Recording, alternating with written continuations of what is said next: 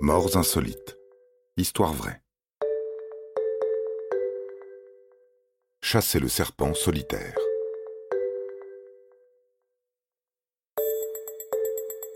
En ce dimanche 28 janvier 2018, à Kuala Langat, en Malaisie, il fait chaud.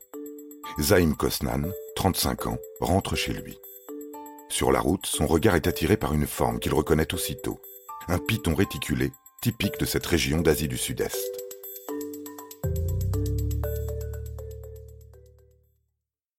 Ce serpent vit d'habitude dans les forêts tropicales humides, les prairies ou les marécages, mais face à la déforestation, il se retrouve de plus en plus souvent dans des environnements urbains. Zaim Kosnan évalue sa taille à environ 3,50 mètres.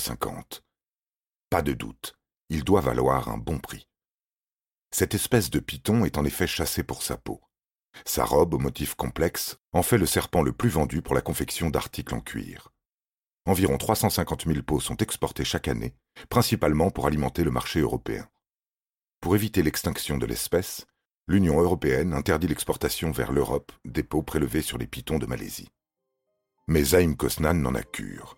Il sait qu'il pourra revendre la peau de l'animal, car un trafic illégal qui transite par Singapour et la Turquie s'est mis en place pour contourner l'interdiction et alimenter ainsi l'industrie européenne du luxe. Zaim Kosnan rentre donc chez lui afin de s'équiper pour son crime. Une paire de gants et une faucille suffiront à faire la peau de ce magnifique spécimen. C'est en tout cas ce qu'il pense. Il retourne à moto près de l'animal endormi qui semble l'attendre.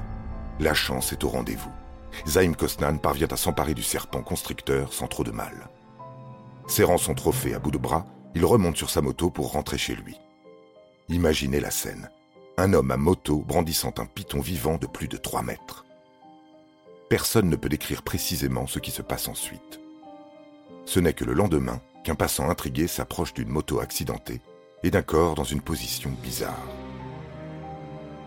Il se rend vite compte qu'il s'agit de celui d'un homme étroitement enlacé par un magnifique python réticulé.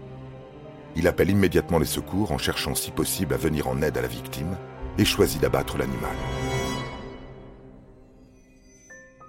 Bien qu'il se soit vaillamment défendu contre son premier agresseur, le python innocent succombe finalement sous les coups du second.